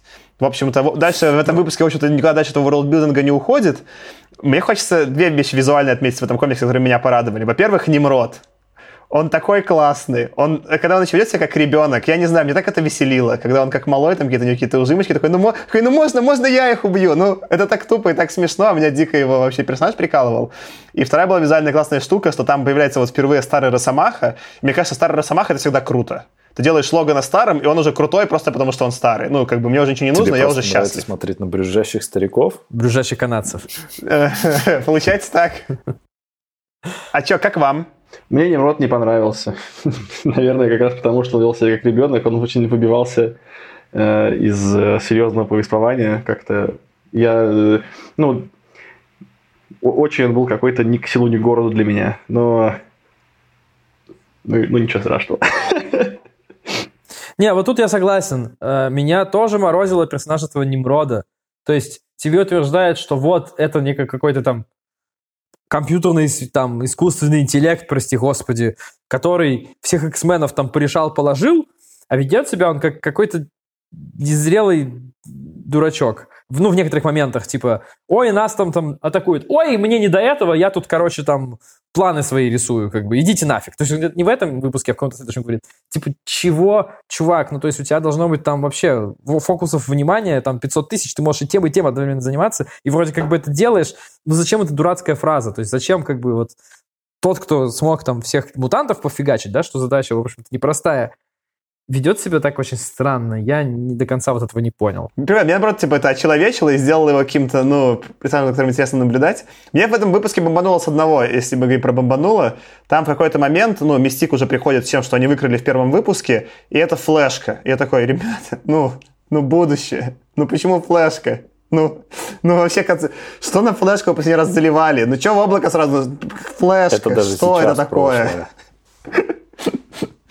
Так нет, ну там же это что-то, что хранится в каком-то там специальном архиве таком, чтобы никуда нельзя было выкачать, который наверняка как-нибудь от интернета специально отрезан, так что ты в облако просто не выкачаешь. Ну, как бы. Вот они поэтому они выкачали тебе на физический носитель из этого хранилища, которое было в первом выпуске. Ну, в общем, не знаю. Мне это не покоробило ну, вообще. Ну, это можно обосновать, что так можно сделать, но все-таки флешка это уже ну, это реально про прошлый артефакт, именно если мы это как научную фантастику обсуждаем. Ну, вот флешка. Скажи, но... Скажите спасибо, что это не как в Гарри Поттере пророчество было в хрустальном шаре. Это бы мне, кстати, лучше зашло. Да? Ну, окей. Я, я еще, кстати, про Немрода себе сделал выписку, но я ж не, не, не разбираюсь, но вроде, когда я гуглил, ну, типа, я хотел там почитать, я, я Немрода знаю только из мультика, и что вот он такой, типа, это условно робот из жидкого металла в мире X-менов, это все, что я знал. Вот. Но вообще, когда я нашел на Викип... зашел на Википедию, там, типа, было имя Немрод, и там написано, что Немрод — это король Шинар, который, согласно Book of Genesis, видимо, книге создания, и Book of Chronicles, ну, короче, двум, двум книгам Библии, это правнук Ноя, и я только тогда понял, что это, ну, типа, библейская Великий отсылка, охотник. скорее всего. Я такой, вау. То есть в Библии он характеризуется, он, типа, очень крутой охотник был какой-то. Ва- а, ну тогда логично, что он охотится на X-менов. Вот, и, короче, э, я вот эти, конечно, слои, то есть они там намекают несколько раз в выпусках, что эти X-Men это новые боги, и вообще там вроде какой-то религиозный подтекст есть, но из-за того, что вообще не в культурном контексте, я вот знаешь, так гугля имя Немрода, такой, а, это библейская отсылка, Но в это общем, узнавал уже по угадать. Там ходу. есть, например, персонаж Распутина, который Распутиным вообще ни к селу, ни к городу называется. Он русский Ну, просто. э, not good enough. Ну, она, мне кажется, по-моему. Но я тоже не понял, да, причем тут Распутин, что, зачем такое название персонажа. Но я просто это сослался на то, что, ну, наверное, это персонаж, который когда-то зачем-то так назвали ее, а я просто не знаю историю персонажа. Хотите и, нас- ведь- Ну, ладно, вот, например, будет. есть же персонаж э, Ironclad, если я правильно помню, э, чувак, который покрывается э, такой стальной броней, такой типа качок, который очень сильный благодаря тому, что он еще и стальной. Так вот, он был там, по-моему, в первых э, Людях X, и это тоже персонаж, он россиянин, русский, как правильно сказать. И у них, по-моему, если я не ошибаюсь, с э, Росомахой был какой-то там пару раз ну, прикольчик на тему того, что ты русский там коммуняка, а ты капиталист. Но это было так настолько тонко, настолько по чуть-чуть, и ты, в принципе, не, не узнаешь, что он русский, потому что в нем нет, ну там... Я в то время еще на английском языке не смотрел фильмы, но кажется, он даже не говорил с каким-то там русским акцентом э, жестким. Э, И то, что он русский, можно было узнать только из комиксов, что там когда-то на его отца в деревне поехал э, комбайн, и, значит, э, этот парень закрыл ее этот, своим телом этого отца, и комбайн, типа, от него там, условно говоря, отскочил, там, ну, что-то такое. И вот тогда они поняли, что он на самом деле мутант. Но это ты никогда не узнаешь отсюда. А назвать персонажа Распутин кажется таким, да, такой клюковкой непонятной к селу, к городу, что да, я только Иван. возмущен.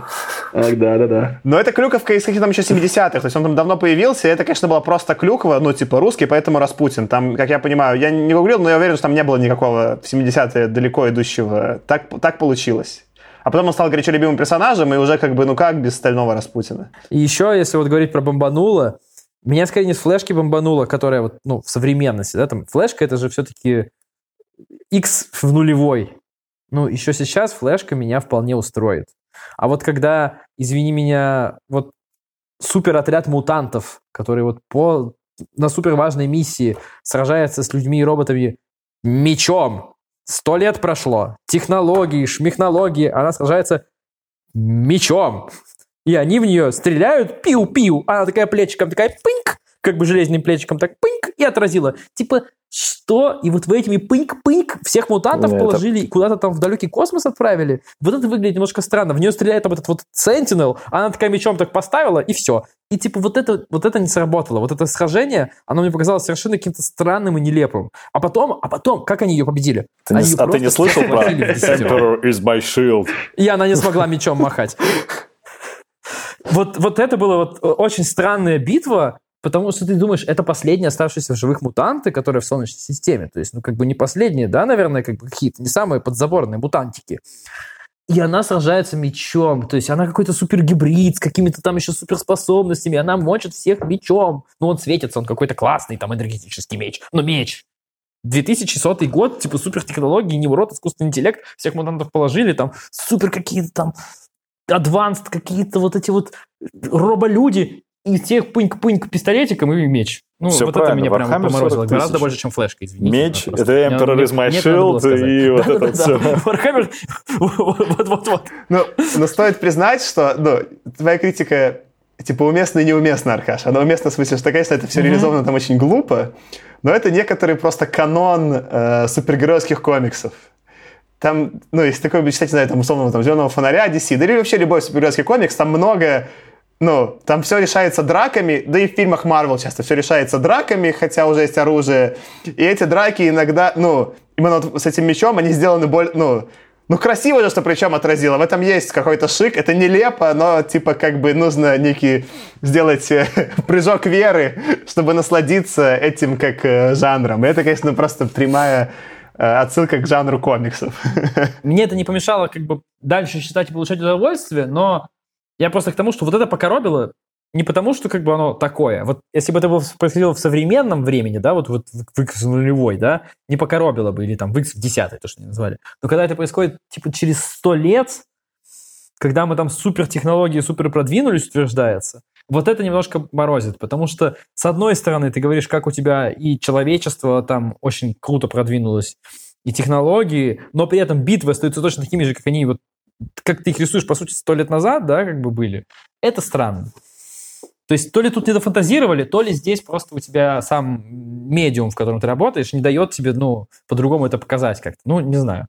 Это вот меня вот немножко покоцало. Мне кажется, в целом такой просто этот storyline Days of the Future Fast, это классический uh, Future Past, fast, как будто Days of the Future Fast and Furious. Это я только предлагаю сделать э, фанфик, где будет Форсаж объединен с X-менами. Э, ну, это же просто есть этот storyline известный вот э, Дни минувшего будущего, про который, в том числе, был фильм, и он он просто такой в антураже. Такие серии в мультике были. Это просто вот такой сетап, такое, знаешь, будущее, где терминаторы ходят, всех валят, это вот такой референс. И там они там как-то люди, последние люди выживают с последними технологиями. Такой, ну, в смысле, в данном случае мутанты.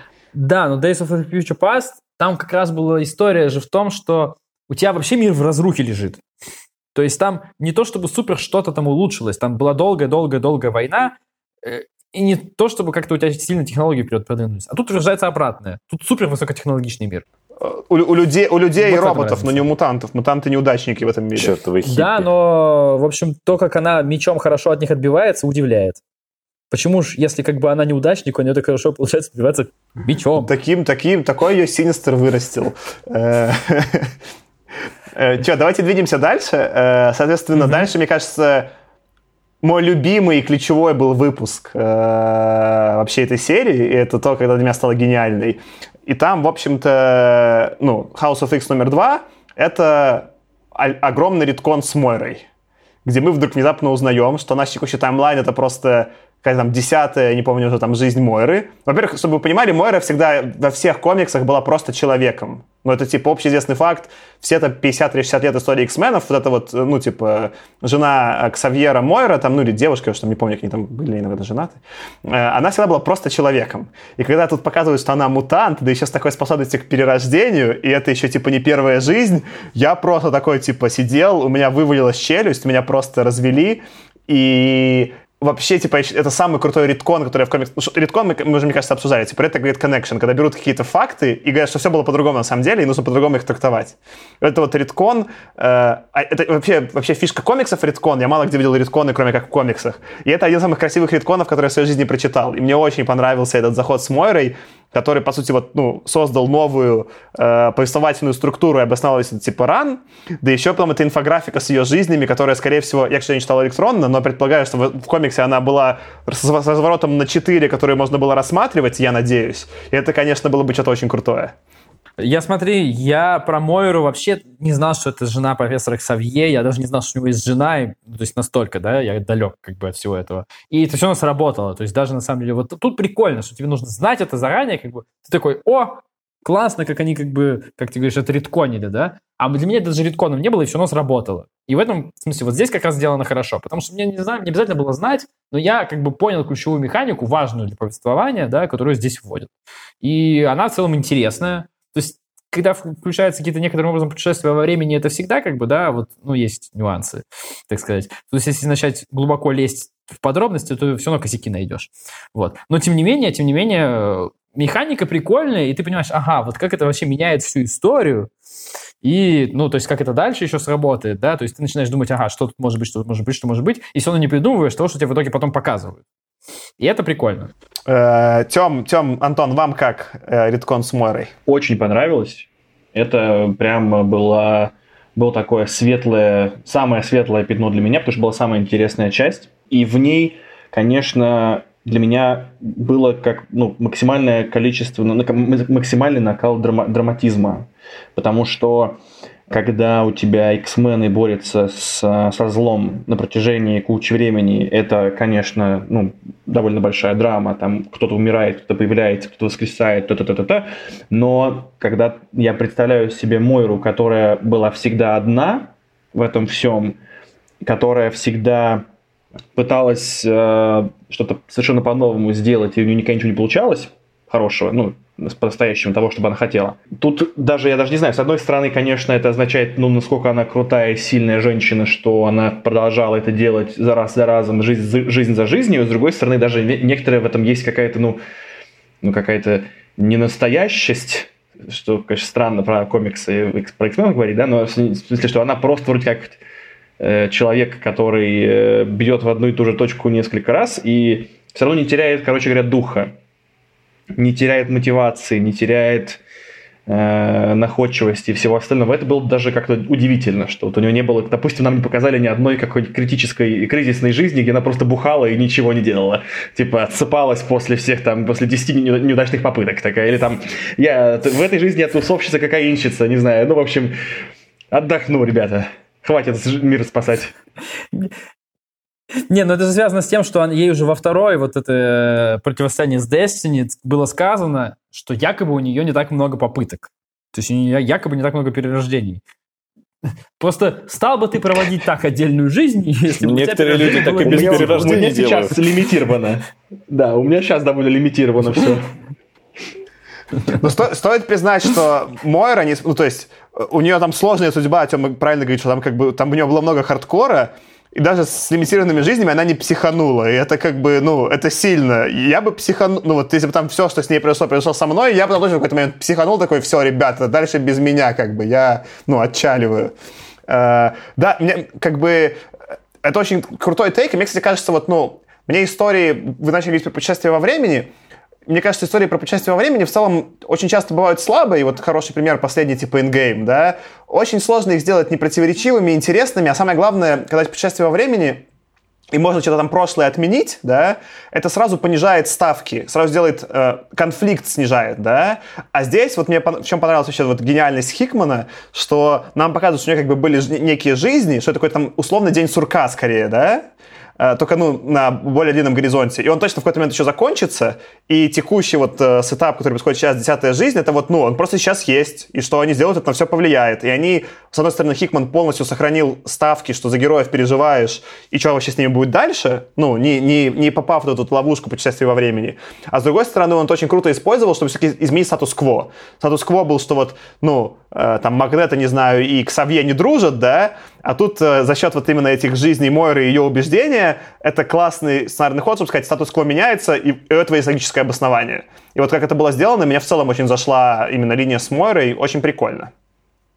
Ну, единственное, единственное, что, как бы, знаешь, вот до конца непонятно, все-таки, когда вот все эти истории подобно включаются, да, вот каждый мир, как только она умирает, он перестает существовать, или это как бы создается новый таймлайн, то есть как это работает вообще? Ну, скорее, есть... она путешествует во времени, грубо говоря. Ну, то есть, смотри, есть Мойры, то есть, если Вселенная строится вокруг сознания Мойры, то это вообще какой-то солипсизм, извините. А если это, грубо говоря, ее каждая смерть порождает новый таймлайн, но старый таймлайн сохраняется, это как бы другая история, да? Просто в конце, да, мы еще про это поговорим, но в финальном, или там это в предпоследнем ищу это было, э, там в будущем якобы вот ей говорят, что мы-то про тебя все знаем, но, но, но ты все равно ничего не поменяешь, там что-то такое. Так вот, что происходит со смертью Мойры, я так и не понял. И, мне кажется, вот тоже в тему того, чего я не понимал про Мойру, а, а, нигде ни разу не сказали, что как бы она там как-то училась закрываться от телепатов. Почему за все время, пока она была мутантом и путешествовала времени, ни один очень сильный телепат не понял, что она вообще-то мутант только Destiny в итоге это поняла, и то на нее посмотрев только вот, ну, посмотрев э, в кавычках, э, не увидев ее на таймлайне, да, ее, ее будущего, но остальные-то, она же взаимодействовала с кучей сильных мутантов на протяжении своих жизней. Ну, в смысле, я уверен, что это невозможно так вот легко скрыть человеку, который сам не является телепатом. Может быть, это, конечно, одна из граней ее способности, что она как бы закрыла, ну, то есть это просто ты не только путешествуешь во времени после, там, ты только перерождаешься, да, но ты еще и не виден для всех остальных. Не знаю, но это в явном виде Может, не как высокофункционирующий алкоголизм или как А, тогда мне хорошо это знакомо. Спасибо, Антон. Ну, то есть я не к тому, что это плохо. В целом механика интересная, просто как я уже сказал, да, как только начинаешь задавать много вопросов, как бы вокруг, да, вокруг того, что тебе не сказали, на них и понимаешь, что ответов на самом деле тебе не дали, они могут быть важны для того, что происходит. Ну, то есть, например, вот всем людям, да, допустим, люди об, об этом узнают, да, значит ли это, что им ни в коем случае не нужно убивать Мойру? Потому что они все исчезнут, потому что таймлайн уничтожается. Или нет? Ну, вот это прикольная механика, да? Ну, возможно, это где-то еще обыграется в каких-то сериях, кстати, я не знаю. Ну, ты, конечно, Аркаша Ботан. Ну, смотрите, хороший вопрос, очень классный. Но я просто так был увлечен повествованием и так охренел от происходящего, что я даже, ну, я в эту сторону не подумал. Такой, о, жизнь, что происходит, как бы. Э, ну, но, да, там хороший вопрос, что вот эта часть э, вселенной никак не обозначали. Надо было бы этот вопрос закинуть в почту Патрику Уильямсу, пока они обсуждали Хокспокс. Интересно, как бы они на это ответили. Они тоже там ботаны, особенно Патрик. Кстати, Патрик не такой, не, не такой обсуждали? ботан, он там читал примерно то же самое, что и я, когда я послушал, типа, что он да читал. ну, он еще какой ботан. В, пла- в том, не в смысле науки, может быть, там, да, а в смысле того, сколько он смотрел кино, смо- э, сколько он знает про всяких, э, всяких событий, п- про персонажей, истории, э, про Марвел. То есть он ботан в смысле подкованности именно по конкретной узкой теме Марвела. Я, по крайней мере, только про это говорю. Че, Антон, у тебя будет какой-то тейк про э, бесконечные жизни Мойры? Кон- коне- кон- конечные, но многочисленные жизни Мойры. Этот выпуск единственный, который у меня сложился во внятную картину. Я понял, что, как бы, что в нем происходит и какая там последовательность возникает. Я понял setup с шестой жизнью. Ну, это, это единственный выпуск, в котором я понял, что и почему происходит. Подожди, тут важный вопрос. Мы уже немножко заспойлерим дальше. Я не заметил, что там отсутствует шестая жизнь. Я реально это понял только на последнем выпуске. Я такой, я же все жизни нормально заботал. Там там инфографика про жизни, и там шестая жизнь, То есть ну, она пустая строчка тебя про не жизни? смутила вообще никак. И то, что они пронумерованы были. Я не заметил. Какая Я пустая про- строчка? О чем мы говорим? Что за пустая строчка? Что Ну, та- происходит? там, вот такая, там вот такая была крутейшая инфографика, где был таймлайн всех жизней Мойры нарисован на А, три да. разворота комиксов. Да, это я видел, да. Ну вот, и там шестой жизни нет, там пустая строчка. Там жизни с первой по пятую, и дальше с седьмой по Причем это десятую. не то, чтобы там спрятано, там А прям а пробел что это значит? на этой странице. Типа, мы сейчас в шестой жизни или что? Что, блин? Шестая жизнь это была концовка, но мы сейчас до этого дойдем. Типа, это был последний, типа, э, а-ля твист. И главное, я эту инфографику внимательно заботал. Я все таймлайны прочитал, да, я все, я все заботал, и я, не- я вообще не заметил, что там шестая жизнь отсутствовала. И все равно такой в конце такой, что? И в целом, я просто почему хочу про это вспомнить, мне кажется, это самая сильная сторона Хикмана как писателя. Он, он не то чтобы от тебя скрывает, он все время тебе в лицо показывает, что будет дальше, но там такой, типа, набор повествования широкий, и настолько он всего набрасывает, что все равно такой, потом такой, что? И потом такой, ну вот я реально потом от- на эту инфографику такой, ты такой, ну нет, ну шестая жизнь, я смотрел инфографику, ее там не было. Я такой отлистал назад, блин, ее не было. И вот этот Хикман, он все время так, типа, подставляет тебя, не подставляя. Я вот здесь Сашу поддержу, потому что я когда читал, когда я прочитал финал или там это предфинал, я подумал, чего? Я такой еще, да ладно, я такой отлистал туда и начал думать, что я, может быть, какой-то тупой или невнимательный, но потом, когда Саша сказал, что у него было то же самое, я понял, что это все-таки хорошо было сделано. Ну, либо мы с ним оба тупые и невнимательные, окей, я готов тоже принять. Но хотя бы я не один тупой невнимательный, настолько.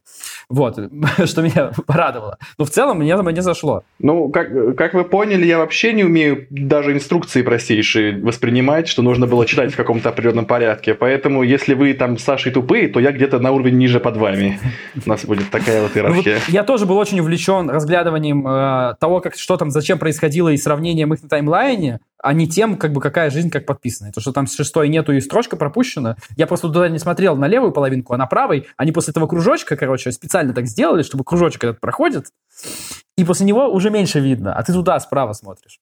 Вот. И еще я хотел про этот выпуск сказать, наверное, последнее, что как бы тут интересно. Мне еще понравилась вставочка, просто когда перечисляются ее жизни, там есть э, в разных рисовках, в разных нарисовках X-менов как бы разные команды, я так понял, я тоже не уверен, но это, видимо, разные поколения вот авторов писали, там были немножко разные команды выглядят, у них, у них форма сильно по-разному выглядит, и это прикольно, что они это обыграли как разные таймлайны вот в жизни Мойры, просто как они немножко по-разному сложилось. Вот это было Там, прикольно. там прям явно визуально показано, когда они показывают команды, особенно из прошлого, э, они стилистически нарисованы больше похожи на 60-е или 70-е, когда комиксы рисовали. И это просто визуально очень красиво было сделано. Ну да-да, да, там потому как сами костюмы выглядят, это прям видно, что это вот, кажется, 60-е, это 80-е, а это вот уже какие-то там конец 90-х или там 2000-е, по тому, как сами костюмы нарисованы и сама какая рисовка. Я еще чем хочется набросить вот в раз- развитие этой темы, что мне, конечно, понравилось. Вот для меня, э, чем вообще комиксы привлекательны, в том числе комиксы вот серийные типа Марвела, да, в том, что они могут себе позволить то, что не могут позволить фильмы. Ну, например, в фильмах, вот, не знаю, там вот снимали там они «Бесконечных мстителей», да, и они уже не могут там убить персонажей, потому что у них контракты с актерами. Они не могут э, сделать какие-то, типа, совсем дикие штуки, потому что, например, дорого денег стоит, знаешь, там нарисовать, нарисовать нужно было там 10 жизней Мойры, это просто сложно, ну, типа, визуально дорого стоит. А в комиксах а, часто, так, потому что рисовать, какая разница, любую страницу рисовать одинаково дешево, например, можно нарисовать какие-то штуки, которые неожиданные, да, и вот когда они нарисовали, когда там эта жизнь, где Мойра всех трасков убивает, которые изобретают стражей, прям всех, всю, всю семью по хардкору, как типа, ну, такая типа э, спецназовца, да, а, и потом, когда она такая в какой-то момент, вы меня все задрали, идет, объединяется с апокалипсом, и с ним всех выносит. Это очень ком- такие комиксовые ходы, где как бы вот такая была, типа, степень свободы, никто ее не делал, и говорят, а теперь, а что будет, если Мойра с апокалипсом? И ты такой, действительно, я... Про... И это вот меня такие все, вдохновляют, что можно, э, ну, все может Хикман посмотреть в комиксах все, как бы любое сочетание любых персонажей для какого-то более сильного эффекта. Ну вот я бы еще добавил, э, ну это можно уже к следующему еще, потому что я вот оттуда это подцепил, наверное, даже можем к следующему перейти, да, вот эти все эффекты, про которые ты говоришь, что могут, могут что угодно себе позволить, вот эти кучу таймлайнов и так далее, они немножко все-таки начинают смущать, потому что когда можно все, ты как бы не пони- можешь потеряться, что сейчас происходит. Да, потому что как бы ты читаешь какой-нибудь комикс, и элементарный вопрос, какого цвета кожа Ника Фьюри, как бы тебя ставит в ступор немножко, да, как бы это, это довольно, с одной стороны, забавно, но с другой стороны, ты перестаешь понимать, что вообще происходит вокруг. Это, это можно сбивать с толку, я согласен. А, смотрите, у нас, в принципе, уже длинный получился выпуск, там больше, чем на час. А, давайте мы сделаем сейчас отсечку по вот этому, по трем выпускам. И второй, запишем второй кусок, где мы оставшиеся обсудим, чтобы у нас какие-то получились выпуски более-менее разумного э, размера. Тем более классная точка. Я рад, что нам всем типа риткон э, про Мойру понравился. Что, есть какие-то у вас еще мысли на последок выпуска? Кажется, нет. Э, ну, слушайте, тогда всем спасибо, что вы нас послушали. Соответственно, мы обсудили первые три выпуска, мы обсудили два House of X и один Powers of X, да? Так же, наверное? Да. Да. Вот, соответственно, у нас осталось еще 9, которые, надеюсь, мы уже без э, подводки в следующий раз обсудим целиком. Спасибо, что нас слушаете. Про комиксы для нас новый формат и интересный. Э, ставьте нам, подписывайтесь, ставьте нам звездочки и отзывы. Если поставите отзыв на 5 звездочек, мы даже его готовы, мы даже, что готовы, мы точно засчитаем его на каком-нибудь одном из выпусков. Э, и будет прикольно. Вот, спасибо всем. Пока-пока. Пока. Пока-пока. Пока. Фуда.